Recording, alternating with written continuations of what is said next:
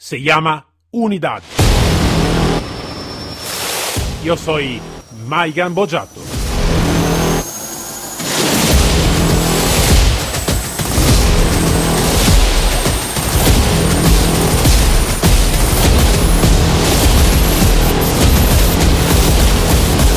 Unidad K9.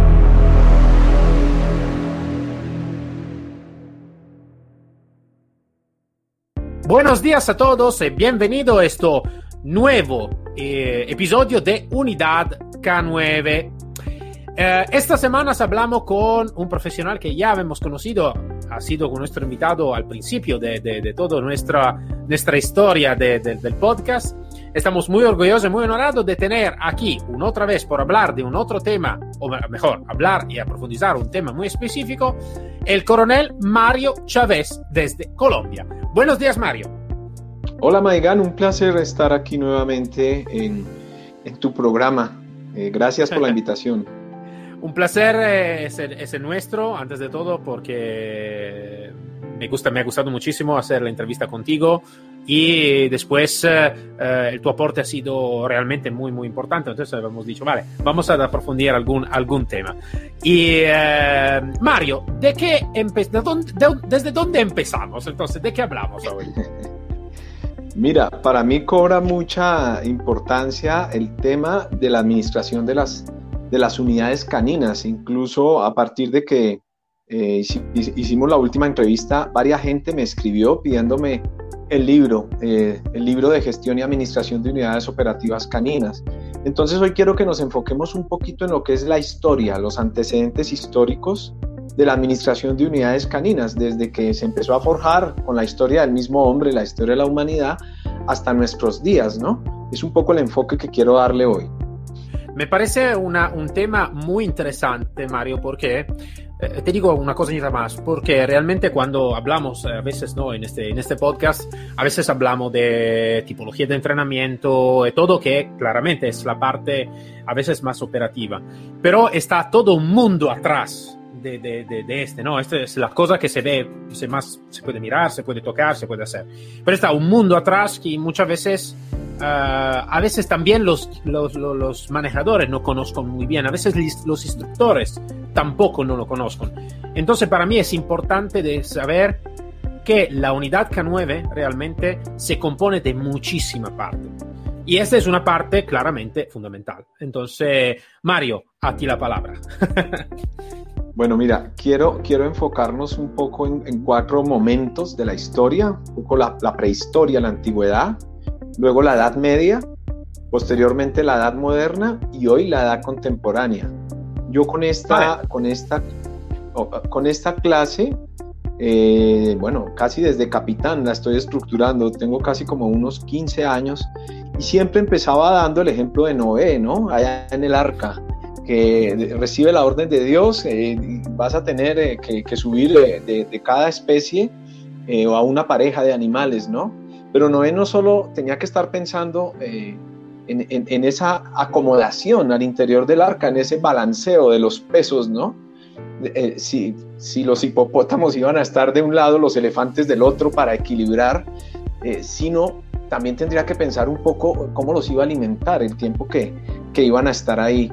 Se habla de que perros eh, similares a los de raza afgano pudieron haber sido por la zona en Turquía donde eh, se, se, se, cree que encalló el arca y por, por, por, por la etapa, digamos, del mundo, que eran perros afganos los que Noé tuvo allí. Entonces, siempre lo cito como el primer eh, administrador de unidad canina porque él debió prever eso y pensar en espacios y en toda esta cantidad de, de, situaciones. Pero bueno, eso no es comprobable, es más una teoría mía. Sí es comprobable eh, los eh, palestinos e iraquíes como los primeros administradores caninos. Dicen que encontraron unas osamentas en sepulturas y cuevas de aproximadamente hace 12.000 años, ¿sí? Y el perro era venerado, allí en esas osamentas eh, de, de ellos había, había esqueletos de perros, porque decían que acompañaban a, a los amos hasta, hasta sus tumbas. Sí, Luego, sí. Un, un, poco más hacia el occidente, hacia la antigua Europa, un poco más cerca de Turquía, las mesetas de, del Asia, encontraron eh, cerca de 10.000 años eh, antes de Cristo a los denominados perros de las turberas, ¿sí? Eh, también los amentas, que pueden estar también alrededor de los 7.000 años antes de Cristo, en, unas, eh, en montones de conchas del Mar del Norte. Y había allí ya una fascinación por ese, por, ese, por esa simbiosis o por esa comunicación perro-hombre. Esa fascinación era expresada a través de pinturas como en el Sahara encontraron pintadas en algo que llaman el Tassili del Aiger, unas rocas también en el lago Onega en Rusia, con eh, básicamente dibujos de, animales de la mano del hombre, muy cercanos. O sea, eh, podríamos decir que ese es como el primer retrato de la primer pareja canina o el primer equipo sinófilo, ¿no? El, primer binomio. el primer binomio, sí, sí, exacto. Ellos, ellos lo, lo dibujaban eran, eran muy, muy amantes de, ese elemento o de esa, mejor, de esa herramienta, porque en principio hay que saber que el perro fue una herramienta importante, un compañero de, eh, cacería. Eh, ya luego, creo que lo mencioné en el podcast pasado un poco acerca de Virgilio, en eh, este, este filósofo romano, eh, que se le considera el, primer administrador que empezó a escribir, ¿no? Y, quizá también el primer criador. Decía en, algún libro que, escribía em, eh, unas recomendaciones eh, para la época. Decía, alimenta con suero de leche a la camada de leverenes de Esparta y al pequeño moloso. Recordemos que de los molosos vienen los Rottweiler y todos estos perros, ¿no? con tales guardianes podrás estar tranquilo de que ningún ladrón nocturno robará tus rebaños, y no temerás las incursiones de los lobos ni los vagabundos de Iberia que atacan por la espalda. Supongo que esa parte de Iberia tiene que ser más hacia el costado de España, toda esa península ibérica, ¿no? Sí, sí, sí. Entonces, mira, mira que ahí ya eran como los primeros manuales de entrenamiento, que es algo clave en, una, en la administración de una unidad canina no solo un manual de entrenamiento con el cual entreno mis perros, sino un manual operativo de la unidad canina, el manual diario, ¿sí? Como eh, el, manejo que estamos dando a, nuestros ejemplares. También es muy famoso, dime. Se puedo decirte, estaba leyendo un poquito de, ya algunos años sobre el tema de los romanos, eh, que estaba una primera división entre la, la tipología de perros aquí estaba alguna de realmente creo, creo después me puede confirmar o menos, que eh, es una de las primeras divisiones entre, entre la tipología de, entre comillas, en este caso, razas de perro, ¿no? Estaba lo que se llamaba el, el canis villático o estaba también lo que se llamaba el um, pastorare pecoraro, el, uh, el puñacheso bellicoso. Entonces, diferentes tipologías. Puñacheso bellicoso es el perro de guerra, ¿no?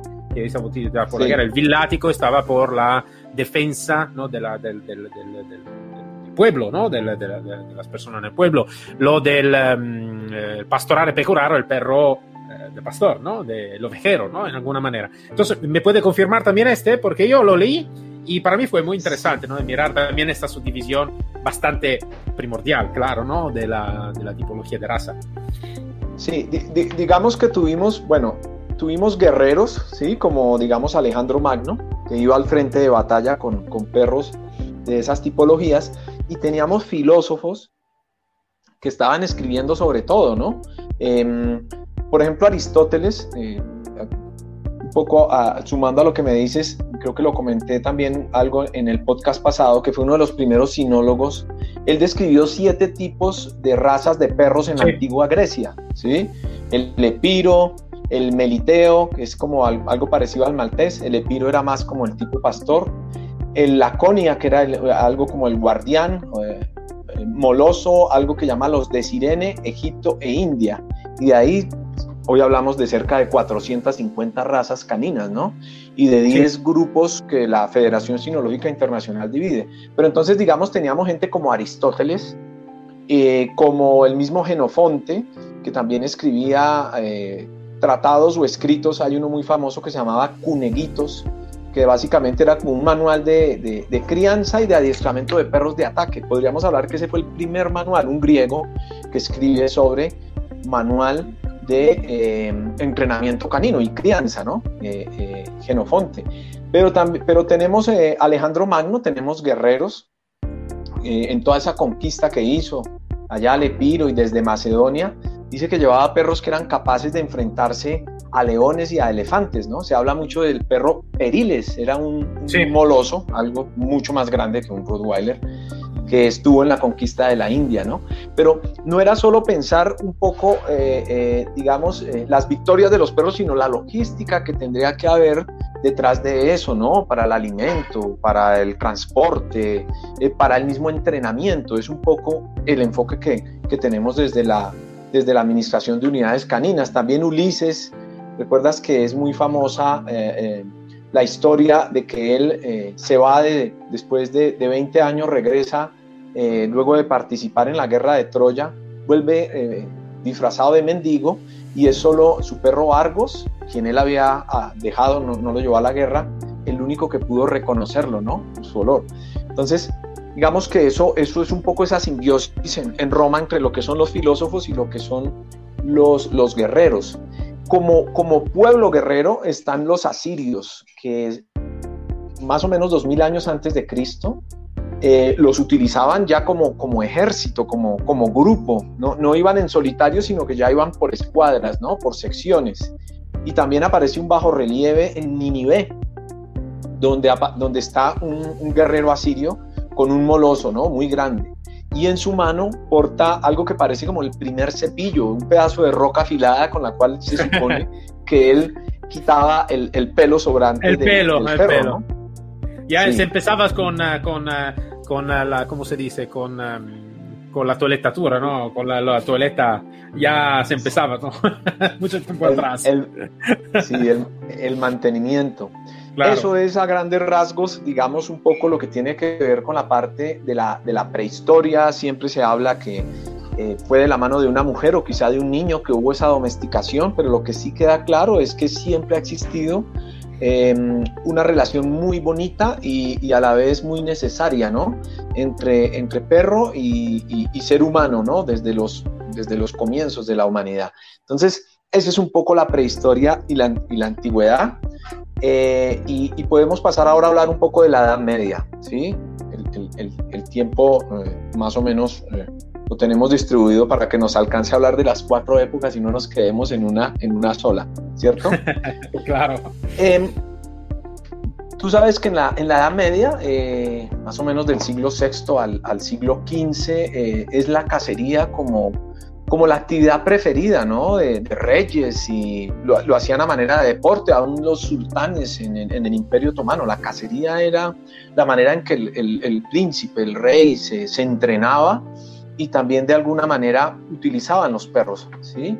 Entonces, hay un, también un administrador canino, una denominación que le doy yo a, a un personaje que se llamaba Gastón Phoebus. Gastón Phoebus, no tengo en claro acá, eh, creo que era francés en 1387 escribe un libro de caza también y habla de los perros. Decía que era conveniente cortarle las orejas al ras para evitar heridas en la lucha. Mira que esas cosas vienen desde, desde, mucho, desde mucho tiempo atrás, ¿no?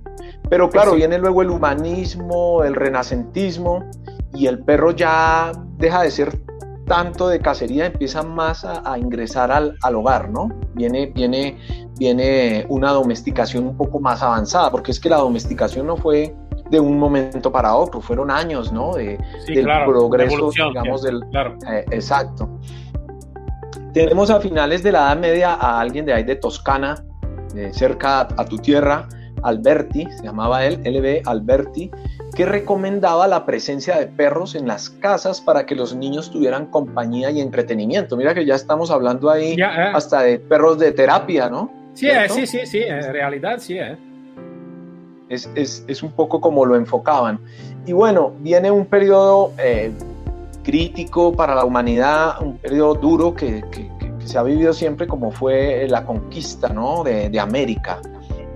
aquí obviamente tuvimos portugueses y tuvimos eh, españoles, también vinieron ingleses, franceses, pero digamos que quienes dominaron el territorio fueron eh, básicamente los españoles en, esta parte izquierda, llamémoslo así, de Sudamérica, en el lado derecho los portugueses, y se habla que ellos traían también eh, eh, perros de, guerra, ¿no? Caballos también, pero digamos era, era como la herramienta o era como el elemento, como voy a hablar de un dron, ¿no? Voy a hablar de un dron y es como claro, claro, tema de seguridad.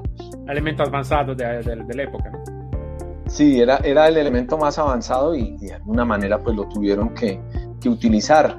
Es muy famosa la historia en, en, lo que hoy conocemos como Santo Domingo, en esta isla en el Caribe, que el hermano de Cristóbal Colón, Bartolomé Colón, eh, empleó 200 hombres, 20 caballos y 20 perros en esas luchas que tenían ellos con, con los indios caribes. Y bueno, lo que fue la, contra los aztecas y los incas, Hernán Cortés tuvo que utilizar perros de rastro también en persecuciones y Gonzalo Pizarro eh, en parte de Ecuador con, con, perros de presa. Bueno, es, era, era, eran otro momento de la historia, ¿no? Eran luchas eh, difíciles, épicas. Aquí también bastantes eh, conquistadores murieron por flechas de, de indios cuando hacían sus travesías por entre los ríos, en fin, pero digamos que ahí había una ventaja que, podemos decir eh, no tenían los, los, indios porque todos estos animales pues llegaron, eh, tanto perros como caballos, de, de Europa. Europa. Es, es, un poco la Edad Media. Y hacia el siglo XV, eh, hasta 1789, con la Revolución Francesa, em, entramos en lo que conocemos como la Edad Moderna, los administradores caninos de la Edad Moderna. Ahí entonces tenemos que hablar de Juan Ponce de León, que conquista Puerto Rico y también es muy famoso un perro llamado Becerrillo. Becerrillo, combatió con los indios caribes y eh, decían que el perro tenía un, instinto, una capacidad de, manejar de alguna manera a, a, los indígenas dóciles, no les causaba daño, pero eh, si, si, si, había demasiada contienda, el perro se, se, ponía bien, bien agresivo. De él hay un hijo famoso que se llamaba Leoncillo, que también era eh, de otro conquistador. O sea, ahí tenemos ya temas de crianza, temas de genética, una cantidad de cosas y se habla de que Vasco Núñez de Balboa destinó 500 eh, castellanos, la moneda de esa época, para, para la manutención del mismo, lo que llamaríamos hoy la partida presupuestal al interior de la unidad canina. Entonces mira que ya no era solo tener el perro y subirlo ahí al barco, sino destinar un dinero, ¿no? Para comprar, bueno, el alimento, lo que hubiera que, que hacer. Viene luego la etapa de colonización eh, y pues muchos de esos perros eh, terminaron siendo adoptados por los mismos indígenas, ¿no? Porque pues eh, el, animal mientras eh, era hostil, mientras había la, contienda, pero posteriormente pues se adaptaba a su, a su terreno y de ahí se desprenden muchas de las razas latinoamericanas con que cuentan estos países, ¿no? El, mismo dogo argentino, este, el perro en el, orquídea en el Perú, en, México también un perro eh, de esas características, acá en Colombia los sabueso fino, que es una raza muy reciente, eh, pero vienen de, ese, de, ese, de esa línea. En, en, Estados Unidos es muy famosa eh, algo que se denomina em, eh, la Guerra de los Siete Años, que buscaba la supremacía colonial en América del Norte y la India, ¿no? La Guerra de los Siete Años de 1756 a 1763. Y em, Federico el Grande y el Capitán Gran eh, quien tenía una gran afición por los perros, recomendaba para la mensajería eh, hacer entrenamiento de los perros, ¿no? Eh, o sea, los primeros perros mensajeros ya de esa época, ¿ok? No sé si voy corriendo un poco, pero estoy tratando de dar ahí como sí, sí, sí, sí. claro, claro. unas líneas muy claras y específicas. Y luego viene, y luego viene la, la edad contemporánea de 1789 Ahí estuve investigando mucho acerca de los eh, guerreros samuráis.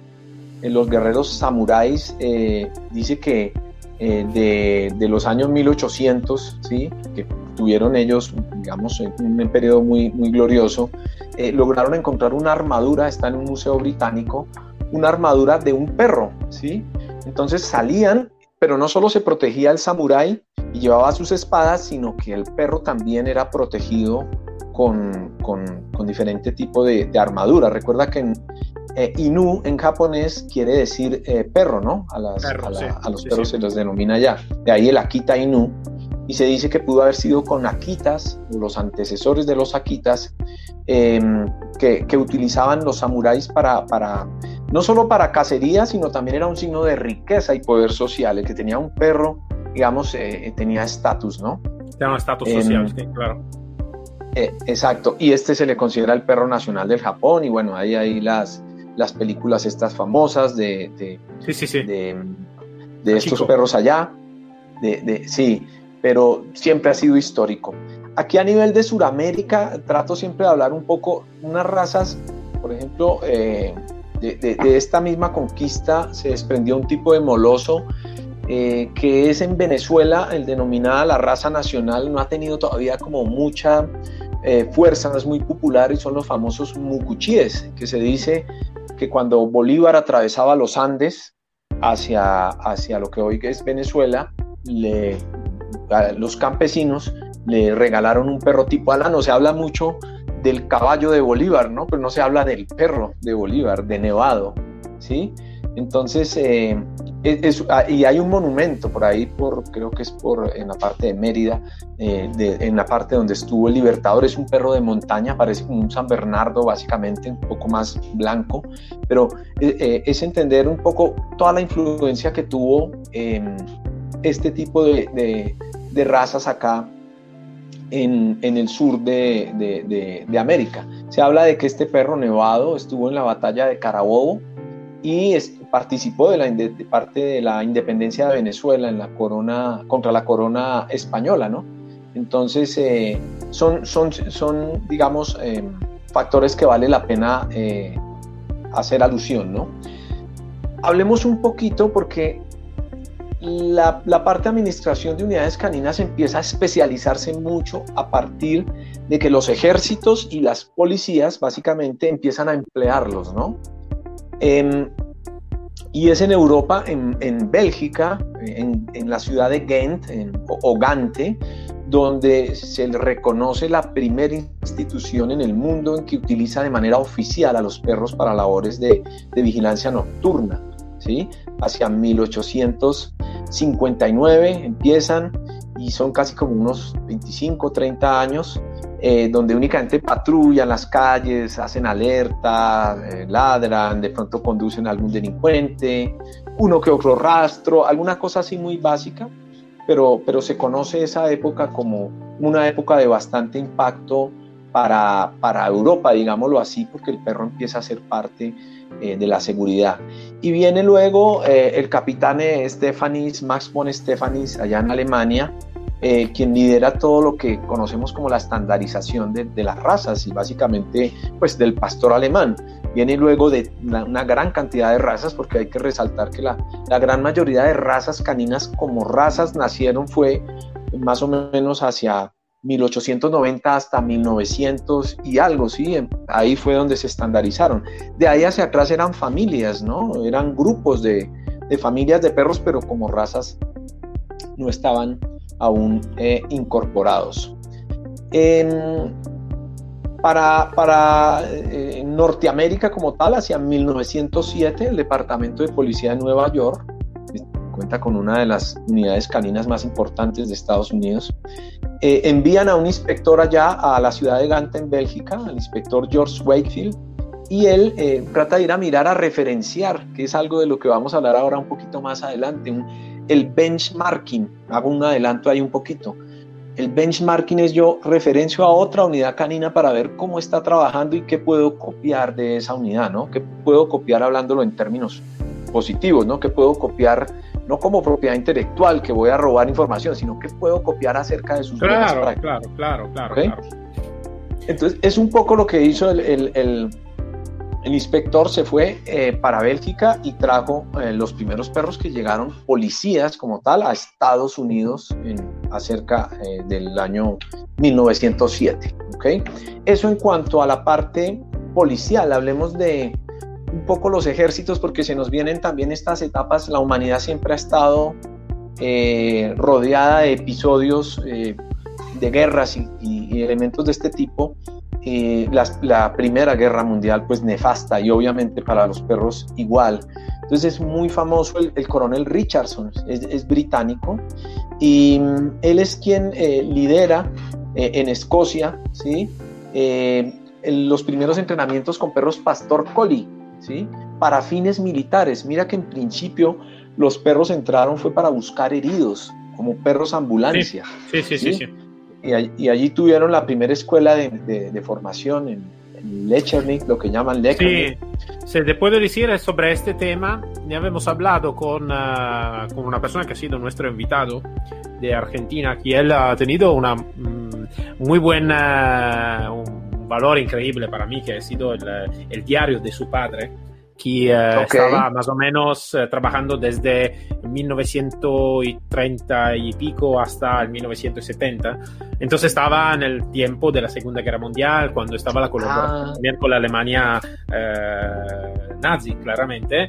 Y me, me, contó toda la historia ¿no? de lo que pasaban y los perros cómo estaban empleados. Entonces ya estamos hablando también de esto del perro sanitario, ¿no? como tú estabas diciendo, que iba a buscar eh, y fue interesantísimo, ¿no? Porque como, como lo que tú estás hablando ahora, porque yo estoy encantado a escuchar todo este y a mí también me gusta muchísimo la historia, entonces estaría, creo, todo el día escuchando todo este, eh, porque realmente es interesante, es parte de la nuestra de la nuestra profesión. Entonces creo que es muy importante. Eso estaba solo para decirte que ya estábamos, eh, estábamos llegando más o menos al punto de, de, que estábamos hablando también con él, eh, con él. Entonces me, ya escuché lo del perro que iba a buscar en el campo de batalla. Y fue muy interesante para mí porque no lo, realmente no lo conocebo esta, esta tipología. Bueno, eh, por resumirte la importancia del coronel Richardson, eh, rápidamente, en 1905 envía perros a, a tropas rusas en la guerra con Japón. En 1907 instruye la Guardia Personal del Sultán en Turquía para el manejo de, perros centinelas allá en el Palacio de Yildiz. En 1908 la emperatriz Eugenia de Bulgaria le, pide que le entrenen unos perros allá en rastreo para un tema que tiene con Marruecos. En 1910 participa en guerra con los Balcanes. En el 11 va a la India.